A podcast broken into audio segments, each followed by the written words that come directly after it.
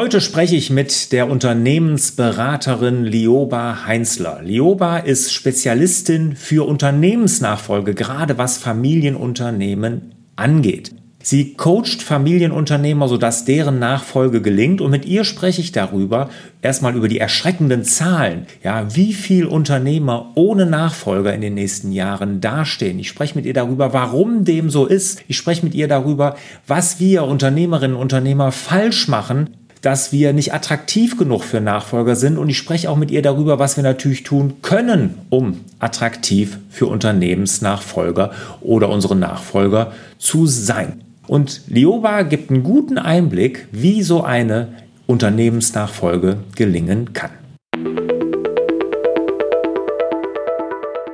Dieses Jahr gibt es eine Premiere. Und zwar das erste Mal findet ein Workshop von mir in Österreich statt. Vom 28. bis 30. September gibt es meinen Navi fürs Leben Workshop auf der wunderschönen Turacher Höhe in Kärnten.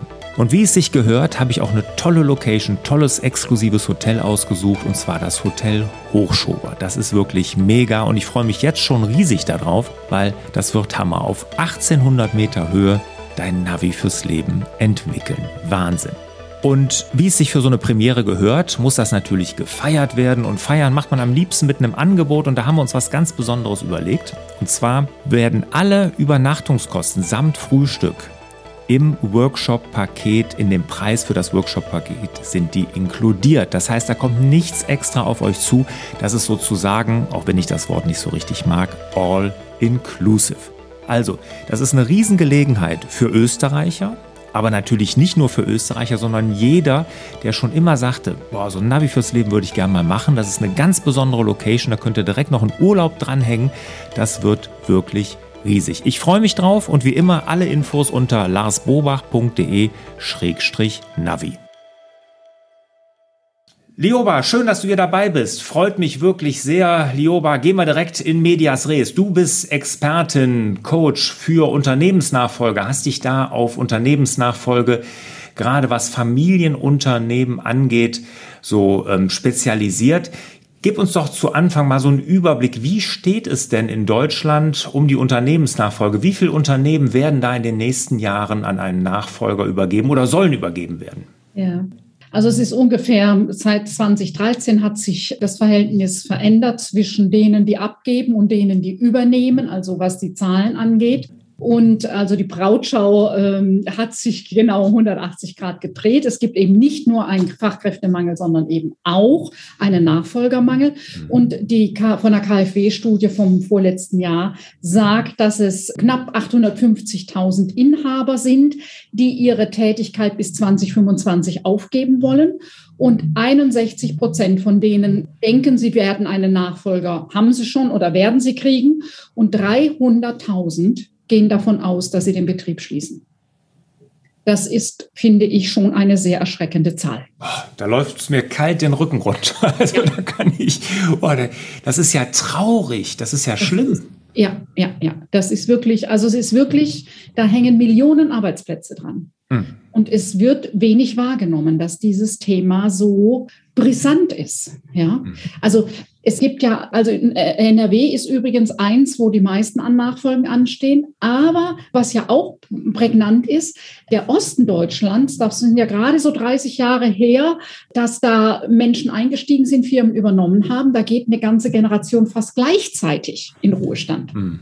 Ja, also die, die, die, neuen Bundesländer, da ist das auch ein massives Thema und die haben nicht die Tradition also bei uns können die Kinder aus den Unternehmerfamilien sagen, ja, mach mal oder nicht. Oder, ja.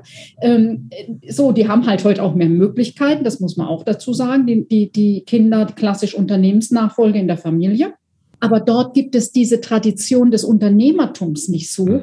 wie in den westlichen Bundesländern. Ja, mhm. das ist wirklich, wirklich ein, ein, großes Problem und es ist mir wirklich auch ein Herzensanliegen, da an dem Punkt gerade auch nochmal die Frauen sehr zu ermutigen, zu überlegen. Äh, ich sage dann schon mal ganz gern, Nachfolgen ist das neue Gründen. Warum? Also ich selber habe auch gegründet, aber ich habe, ja, vielleicht hätte ich es zehn Jahre früher so verstehen müssen.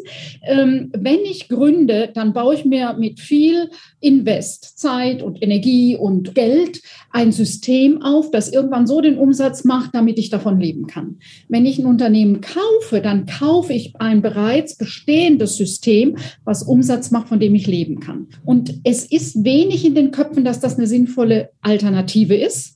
Und was die meisten, die jetzt nicht aus Unternehmerfamilien kommen und vielleicht mit einem goldenen Löffel geboren wurden, äh, sagen, ich kann es nicht finanzieren. Aber da gibt es wirklich gut praktikable Lösungen, dass da die KfW mit unterstützt und die Hausbau und so weiter. Also wirklich Systeme, dass die gut machbar sind. Ja, also da muss ja nicht nur, das muss ja nicht auf einmal sogar investiert werden. Ich habe hier äh, meinen Nachfolger, meinem Isotech-Betrieb, der da eingestiegen ist, wir haben so ein, so ein Earn-In gemacht. Ne? Also wir haben das äh, vereinbart, dass er sich halt über die Jahre dann einkaufen kann mit Gewinnen, die er dann erwirtschaftet mit dem Unternehmen. Ne? Also da gibt's ja tausend Möglichkeiten, da, das finde ich, finde ich dein Plädoyer sehr, sehr gut, weil ich sehe das nämlich genauso. Ähm, neu gründen, toll, aber Nachfolger, das ist doch, da, da ist man sozusagen, gründet man mit Rückenwind schon, ne? weil da hast du nämlich Kunden, du hast Kundenbeziehungen, du hast ein Unternehmenskonzept, ein Geschäftskonzept, was funktioniert, was sich schon bewährt hat, ist mega. Ja. Und also ich mache ja jetzt wieder, bin in der Vorbereitung zum nächsten Kongress, wieder zum Thema rund um den Aktionstag Unternehmensnachfolge durch Frauen. Da gibt es ja am 21. Juni ist immer der bundesweite Aktionstag.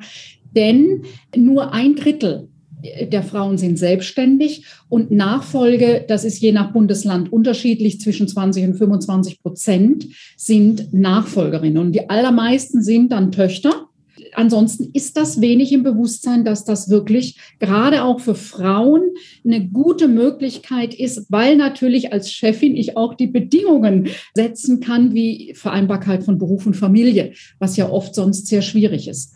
Und die Frauen sind heute sehr gut ausgebildet. So, das wäre eine Möglichkeit. Jetzt Erzähl doch mal, du hast schon eine Sache gesagt. Wir haben nicht nur einen Führungskräftemangel, wir haben auch einen Mangel an Nachfolgern, aber das kann es ja nicht alleine sein. Warum in den nächsten Jahren 300.000 Unternehmen dicht machen müssen, weil sie keinen Nachfolger haben. Was ist aus deiner Sicht so noch einer oder was gibt es noch für andere Gründe, außer wirklich den Mangel an Bewerbern? Mhm. Ja, also es gibt noch ein paar andere Gründe, klar.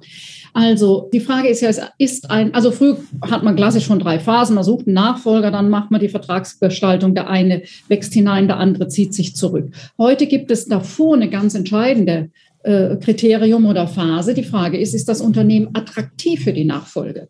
Die Nachfolger haben und Nachfolgerinnen haben heute mehr Möglichkeiten zu wählen.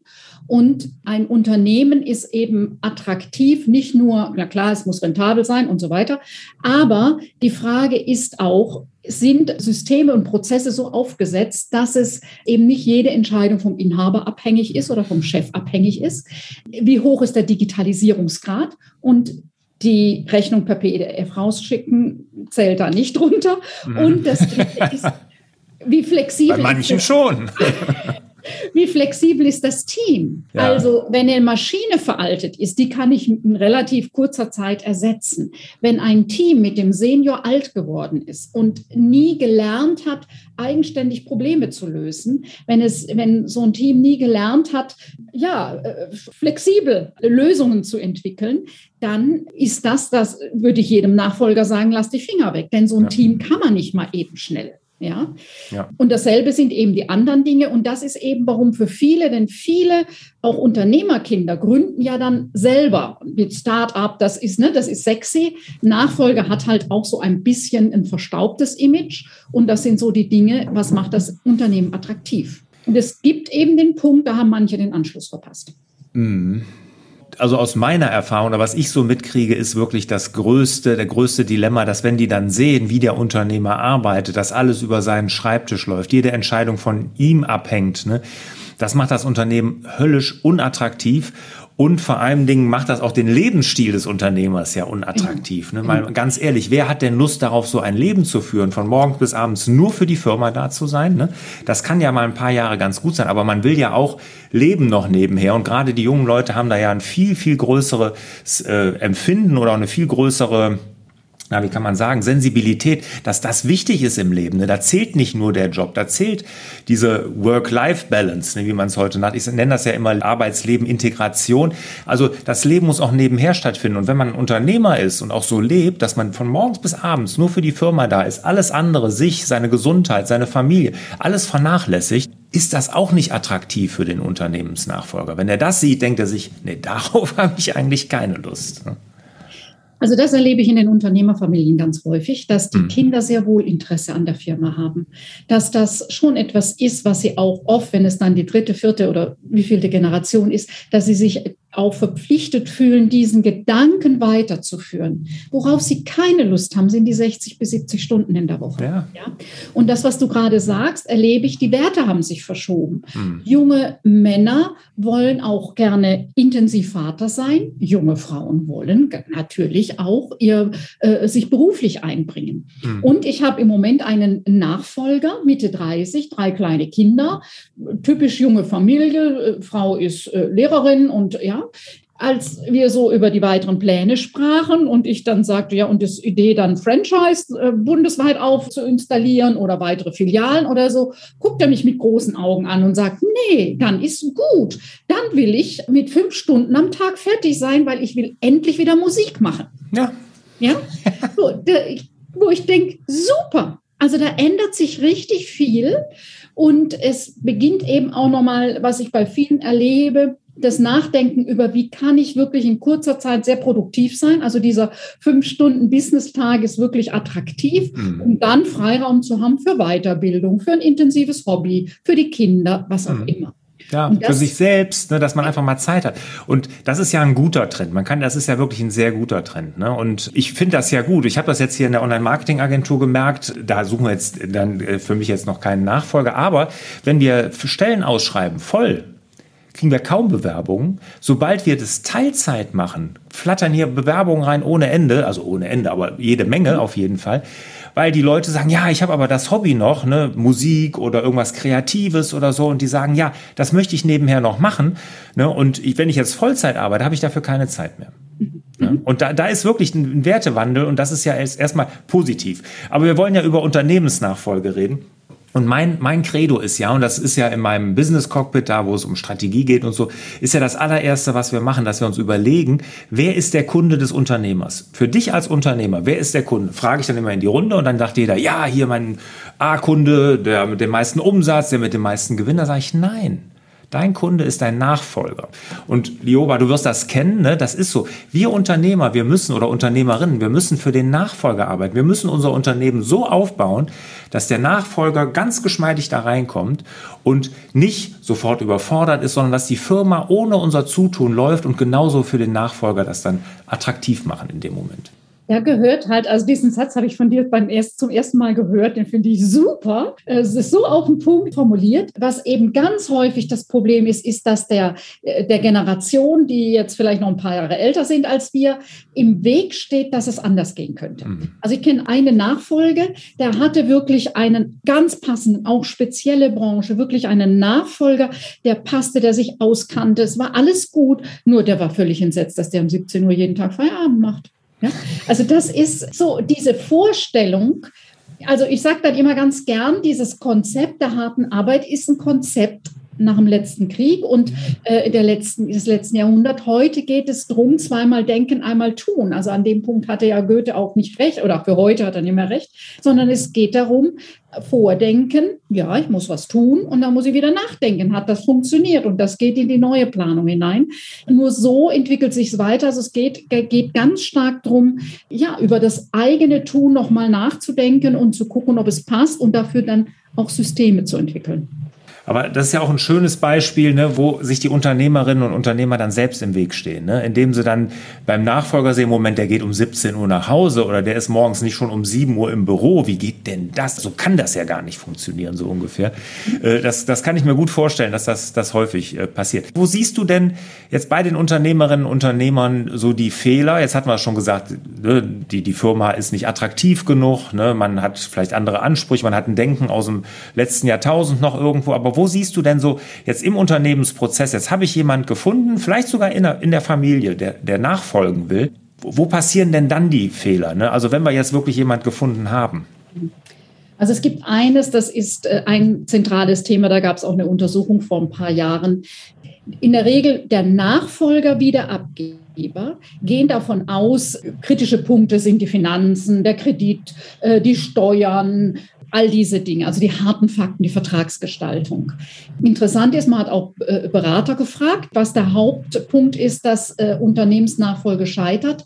Und die Nachfolger und Übernehmer haben Nachfolger und Abgeber äh, haben kaum genannt emotionale Faktoren. Die Berater, die externen, haben gesagt, daran scheitern die meisten Dinge. Also das, was, also ich vergleiche es ganz gern klassisch mit dem Eisberg, ja. Das ist oben das eine Achtel Vertragsgestaltung, Finanzen, Kredit und so weiter. Das eigentliche läuft drunter und da ist es ein Lebenswerk, das abgegeben wird und die, die Hoffnung auf eine gute Zukunft von dem anderen und das verheddert sich schon mal. Das ist der eine Teil. Und äh, der andere Teil habe ich gerade vergessen. Ja, aber jetzt, jetzt der eine, jetzt nochmal emotional. Ich kann mir ja vorstellen, für einen Nachfolger, ne, der das jetzt aufgebaut hat, der das 30, 40 Jahre aufgebaut hat, will der überhaupt abgeben? Ich meine, die, die Ratio sagt ihm sehr wahrscheinlich, ja, ich muss. Ne, ich werde jetzt Ende 60, Richtung 70 vielleicht sogar. Aber kann der das denn überhaupt? Weil der hat doch totale Angst davor, in ein Loch zu fallen, oder? Ja, das ist auch berechtigt. Ne? Also wenn ich nur die Firma hatte, dann wird das wirklich schwierig. Und die Frage ist eben, was, also mit 60 sagen die Untersuchungen lässt das Investitionsvolumen nach. Da ist wohl dann, ja, so, das geht ja nicht lange, wenn ich in der Firma nicht mehr investiere, funktioniert das ja nicht. Ja. Also das heißt, um 60 ist ein guter Zeitpunkt, um zu sagen, so, jetzt geht es in jüngere Hände. Nur heute ist es ja so, von 60, dass wir 90 werden. Die Wahrscheinlichkeit ist sehr hoch. Mhm. Das sind nochmal 30 Jahre unseres Lebens. Was mache ich damit? Und ich bin jetzt 59. Äh, die Vorstellung, dass ich ab nächstes Jahr im Schaukelstuhl sitze. Nee, aber das heißt, ich muss eben, ich überlege schon seit Jahren, wie ich es so aufsetze, dass ich bestimmte Teile weiterführen kann und bestimmte Teile auch abgeben kann oder werbe um meine Tochter, ob sie nicht Lust hätte und so. Also das braucht ein bisschen Hirnschmalz und Überlegung, wie man das am besten macht, dass man zum einen ein Aufgabenfeld hat, das einen noch herausfordert und zum anderen aber die Hauptverantwortung in jüngere Hände gibt. Mhm. Und also, wo ich gerne mit anfange, ich habe dafür auch mal einen Fragekatalog äh, entwickelt, den, der, den auch Impulse übernommen hat, äh, als sie mal zum Thema Unternehmensnachfolge was gemacht haben. Die Frage ist wirklich, ich muss mich im Vorfeld beschäftigen, was ist das, was diese Lücke füllt?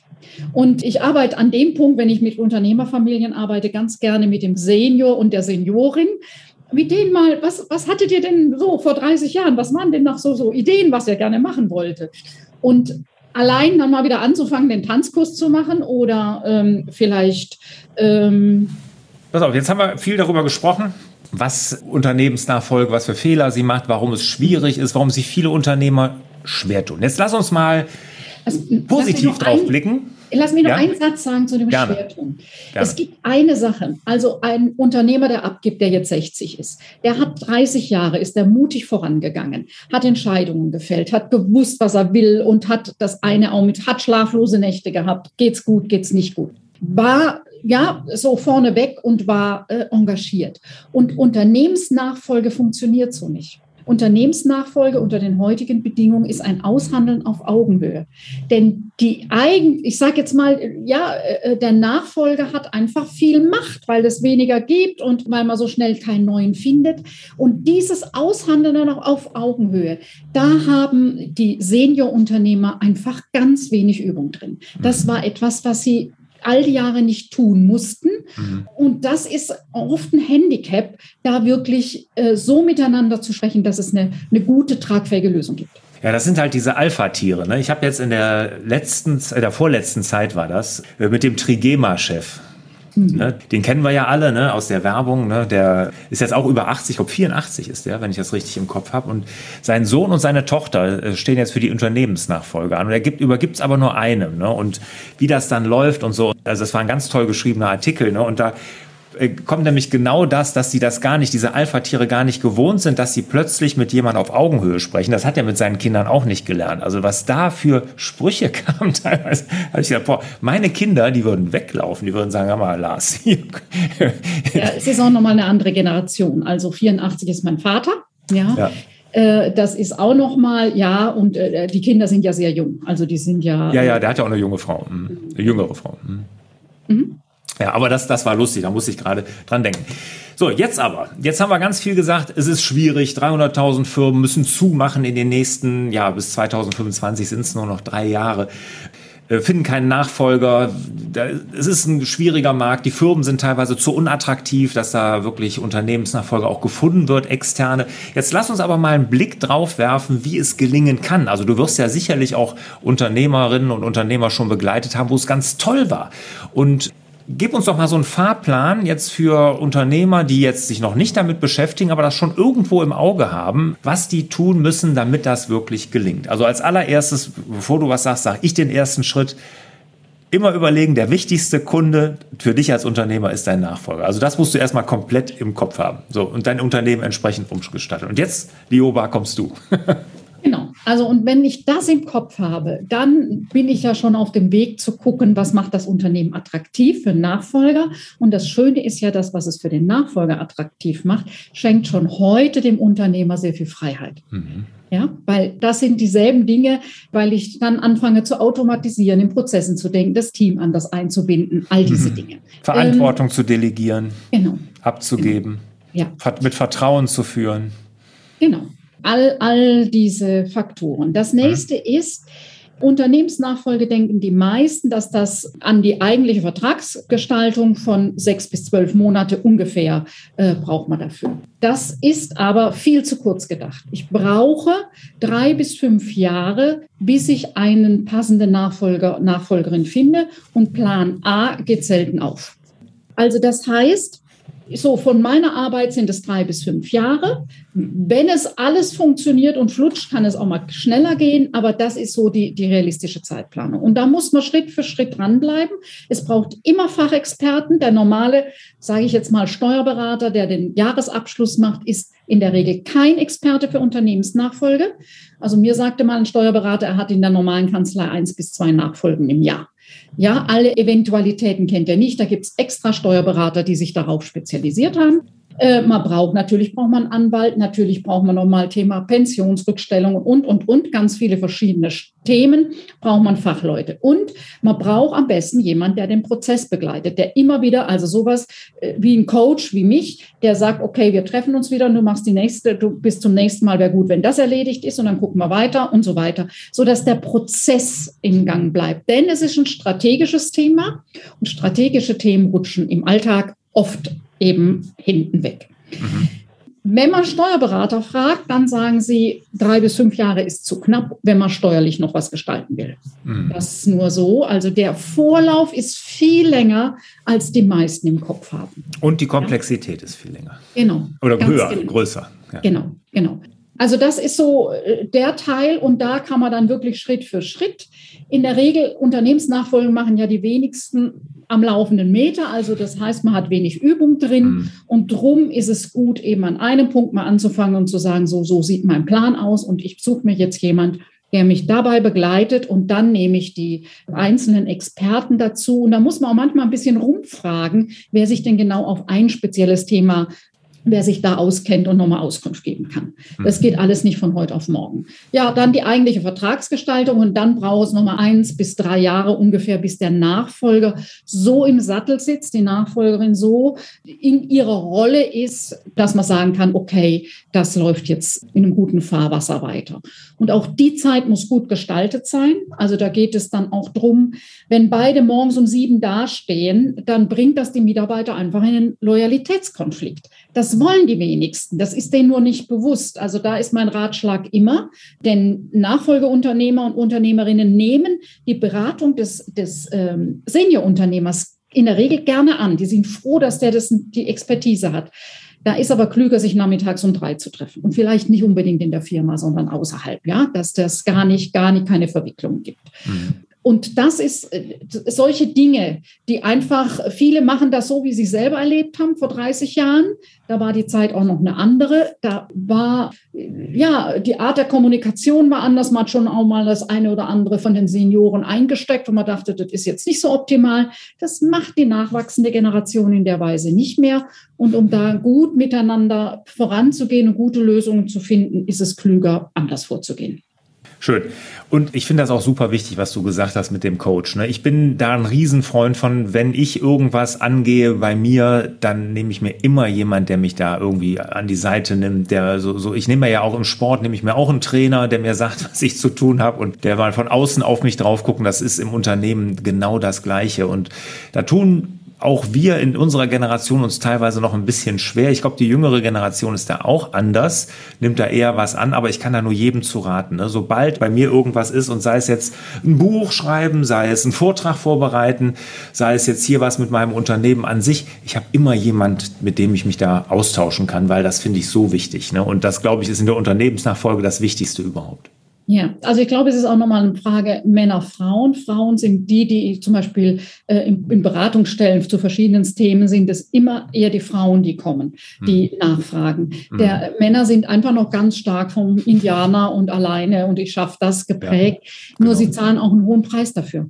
Ja, ja, okay. Das ist jetzt ein ganz anderes Thema. Eine Frage ist mir eben noch eingefallen, die würde ich gern auch noch stellen.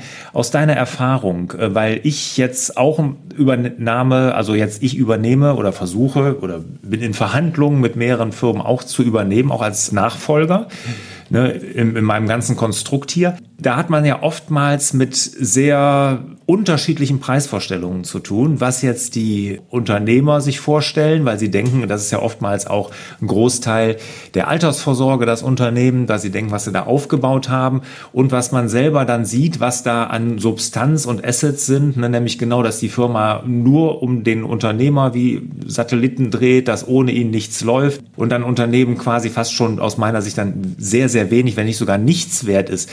Hast du das oft, dass da so eine große Diskrepanz in den Kaufpreisfindungen äh, ist, ne, dass das also unterschiedlich ist? Also ich habe ja wenig mit dem Teil mit, äh, mit Kauf und Verkauf zu tun. Was ich schon mitkriege, ist einfach, dass der Senior sehr häufig sein Herzblut als Wert mit reinrechnet, was eben so nichts ist, was man äh, monetär ausgleichen könnte. Und das eine ist eben der errechnete Preis oder den, ja, den Wert, den vielleicht das Unternehmen hat. Und das andere ist der Preis, ist das, was der andere bereit ist zu zahlen. Ne? Und das hat eben verschiedene Faktoren. Ähm, das eine ist eben das, was an Umsatz da ist und was jährlich an Gewichten rauskommt. Aber das andere ist eben auch, äh, ist der seit fünf Jahren gleich oder eher rückläufig oder hat er denn eigentlich einen ganz schönen Zuwachs? Ja, mhm. also das ist, sind immer noch mal so Faktoren und da gibt es, ja, genau, gibt auch eben sehr unterschiedliche Berechnungsmodelle. Die Frage mhm. ist, wie man sich am Ende da verständigt. Ja, und das ist eine, oft eine Diskrepanz da. Ne? Wenn man dann gerade sieht, also dann ist ein Unternehmer, kleine Firma, was habe ich, 15, 20 Mitarbeiter, ne? Und dann sagst du ja, okay, du bist ja komplett im Tagesgeschäft. Wenn du rausgehst, muss ich ja einen Geschäftsführer mit reinrechnen. Ne? Der geht ja vom Gewinn ab, wenn er nur als vom Gewinn lebt. Ne? Und das, das ist dann oftmals gar nicht verständlich. Ne? Deshalb mein Tipp immer, baut die Firma auf, sodass ihr nicht mehr aktiv seid, weil dann wird sie auch attraktiv für Nachfolger. Und nur dann. Genau. Genau. Also Job des Chefs, der Chefin ist, äh, so viel Freiraum zu haben, um Überblick zu haben und steuern zu können. Ich man finde das immer mal immer wieder nett, gerade wenn Menschen, die in erster Linie Fachkraft sind, die ein super Handwerker sind, die eben ein bestimmtes Gewerk gut gelernt haben und das sie denken, das ist ihre Arbeit, die dann eben äh, mir dann sagen, ich komme irgendwie gar nicht mehr zu der wirklichen Arbeit, bin den ganzen Tag mit dem Personal beschäftigt und mit dem dann ruft der an und dann noch zu dem ich komme überhaupt nicht mehr. Also da gibt es die Frage ist, was ist wirkliche Arbeit eines Unternehmers? Das ist ein ganz eigenes Thema. Das ist, da, da können wir nochmal einen eigenen Podcast ein eigenes Video zu machen. Genau, genau. Ja, Leoba, erstmal vielen Dank, hast uns einen guten Einblick gegeben in das Thema Unternehmensnachfolge. Also ich fasse mal zusammen, früh genug drum kümmern, es dauert länger und du sagst drei bis fünf Jahre und die Steuerberater sagen sogar noch länger, wenn man sich das auch steuerlich dann irgendwie noch irgendwas da äh, anpassen oder optimieren möchte. Und es ist deutlich komplexer und die A-Lösung oder Plan A funktioniert in der Regel nicht. Genau. Wenn wir das alles mitnehmen, ich glaube, dann sind wir gut gewappnet für die, unsere Unternehmensnachfolge. genau. Vielen, vielen Dank. Kommen wir zu den Schlussfragen. Lioba, bist du bereit? Ich bin bereit. Wunderbar. Was ist dein wichtigster Tipp für mehr Fokus? alle Ablenkungen ausschalten, nach der Premium-Arbeitszeit gucken und die wirklich nutzen für die allerwichtigsten Sachen. Und dann gucken, wie der eigene Biorhythmus, also ich bin die Lerche, die nutze ich für meine Sachen und äh, Schreibtisch frei und diese eine Arbeit und abarbeiten. Welche App oder welchen Internetdienst kannst du hier der Hallo Focus Community oder meinem YouTube-Kanal empfehlen? Ja, es sind natürlich also viele äh, verschiedene Sachen. Was ich einfach, was immer auf ist, ist Asana. Also damit organisieren wir uns. Haben wir seit einem Jahr, ist super. Davor mit Trello, hm, das kam, da kam ich an meine Grenzen, aber Asana ist klasse. Ich bin ein Freund von Google, also das heißt E-Mails, Kontakte und so weiter. Das ist so das Nächste. Ich glaube, das sind so die allerwichtigsten Sachen, die ich tagtäglich nutze. Canva für das eine oder andere, was man schön machen muss schon mal, aber ja, welches war so deine größte Herausforderung als Unternehmerin und was hast du daraus gelernt? Die größte Herausforderung war, dass äh, meine Idee, mich als Supervisorin selbstständig zu machen, irgendwann klar war, so funktioniert das nicht. Also heute kann ich sagen, ja, eine Methode in den Vordergrund zu stellen, ist ein Problem. Und dann zu finden, was ist es, was ich mit meinem Know-how kann, was ich auch schon tue, wie kann ich das nochmal anders darstellen, dass Menschen verstehen, da haben sie einen Mehrwert davon. Das habe ich 100% verstanden, was du damit meinst. Okay. Welches Buch hat dich als Unternehmerin und als Mensch am meisten geprägt? Oh je, oh je. Ähm, also, ich bin ein Wissensjunkie. Also, das heißt, ich lese immer mindestens drei Bücher parallel. so und mache das auch schon ganz lange. Was mich am meisten geprägt hat, sind die Bücher von Bert Hellinger. Das sind, ja, also da geht es um äh, Systeme. Ich, seine Arbeit, wie er konkret mit Menschen gearbeitet hat, fand ich immer problematisch. Aber das, was er inhaltlich in den Büchern geschrieben hat, fand ich sehr hilfreich. Sehr schön. Bevor wir uns verabschieden, letzte Frage. Wo kann dich denn hier der YouTube-Kanal oder meine Hallo Focus Community finden? Also wo bist du im Netz präsent? Ja, also mh, hm, irgendwie auf allen gängigen Kanälen. Gibt, es gibt einen Podcast von mir zum Thema Generationswechsel und Unternehmernachfolge. Ich mache immer dienstags um die Mittagszeit einen Business Lunch. Den kann man auf LinkedIn und meiner Facebook-Gruppe und auf YouTube gucken, mitgucken und gerne auch beteiligen. Gängige soziale Medien und natürlich gern mir einfach eine E-Mail schicken, mich anrufen. Man kann, wenn ein Thema ist, einfach einen Gesprächstermin vereinbaren. Alles über die Webseite Lioba Heinzler.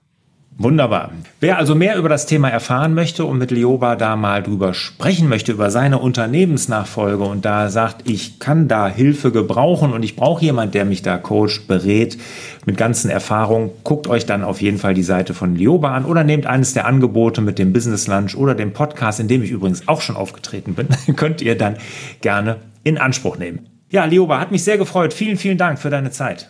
Ganz herzlichen Dank für deine Einladung. Hat richtig Spaß gemacht, mich wieder mit dir auszutauschen, Lars. Kann ich nur zurückgeben. Vielen, vielen Dank. Und ich wünsche euch, meinen lieben Zuhörerinnen und Zuhörern, Zuschauerinnen und Zuschauern und dir natürlich auch, liebe Lioba, wieder alles Gute und wieder mehr Zeit für die wirklich wichtigen Dinge im Leben. Macht's gut. Ciao. Ciao. Hat dir der Hallo Fokus Podcast gefallen? Dann würden wir uns über dein Abonnement und eine Bewertung auf Apple Podcasts sehr freuen.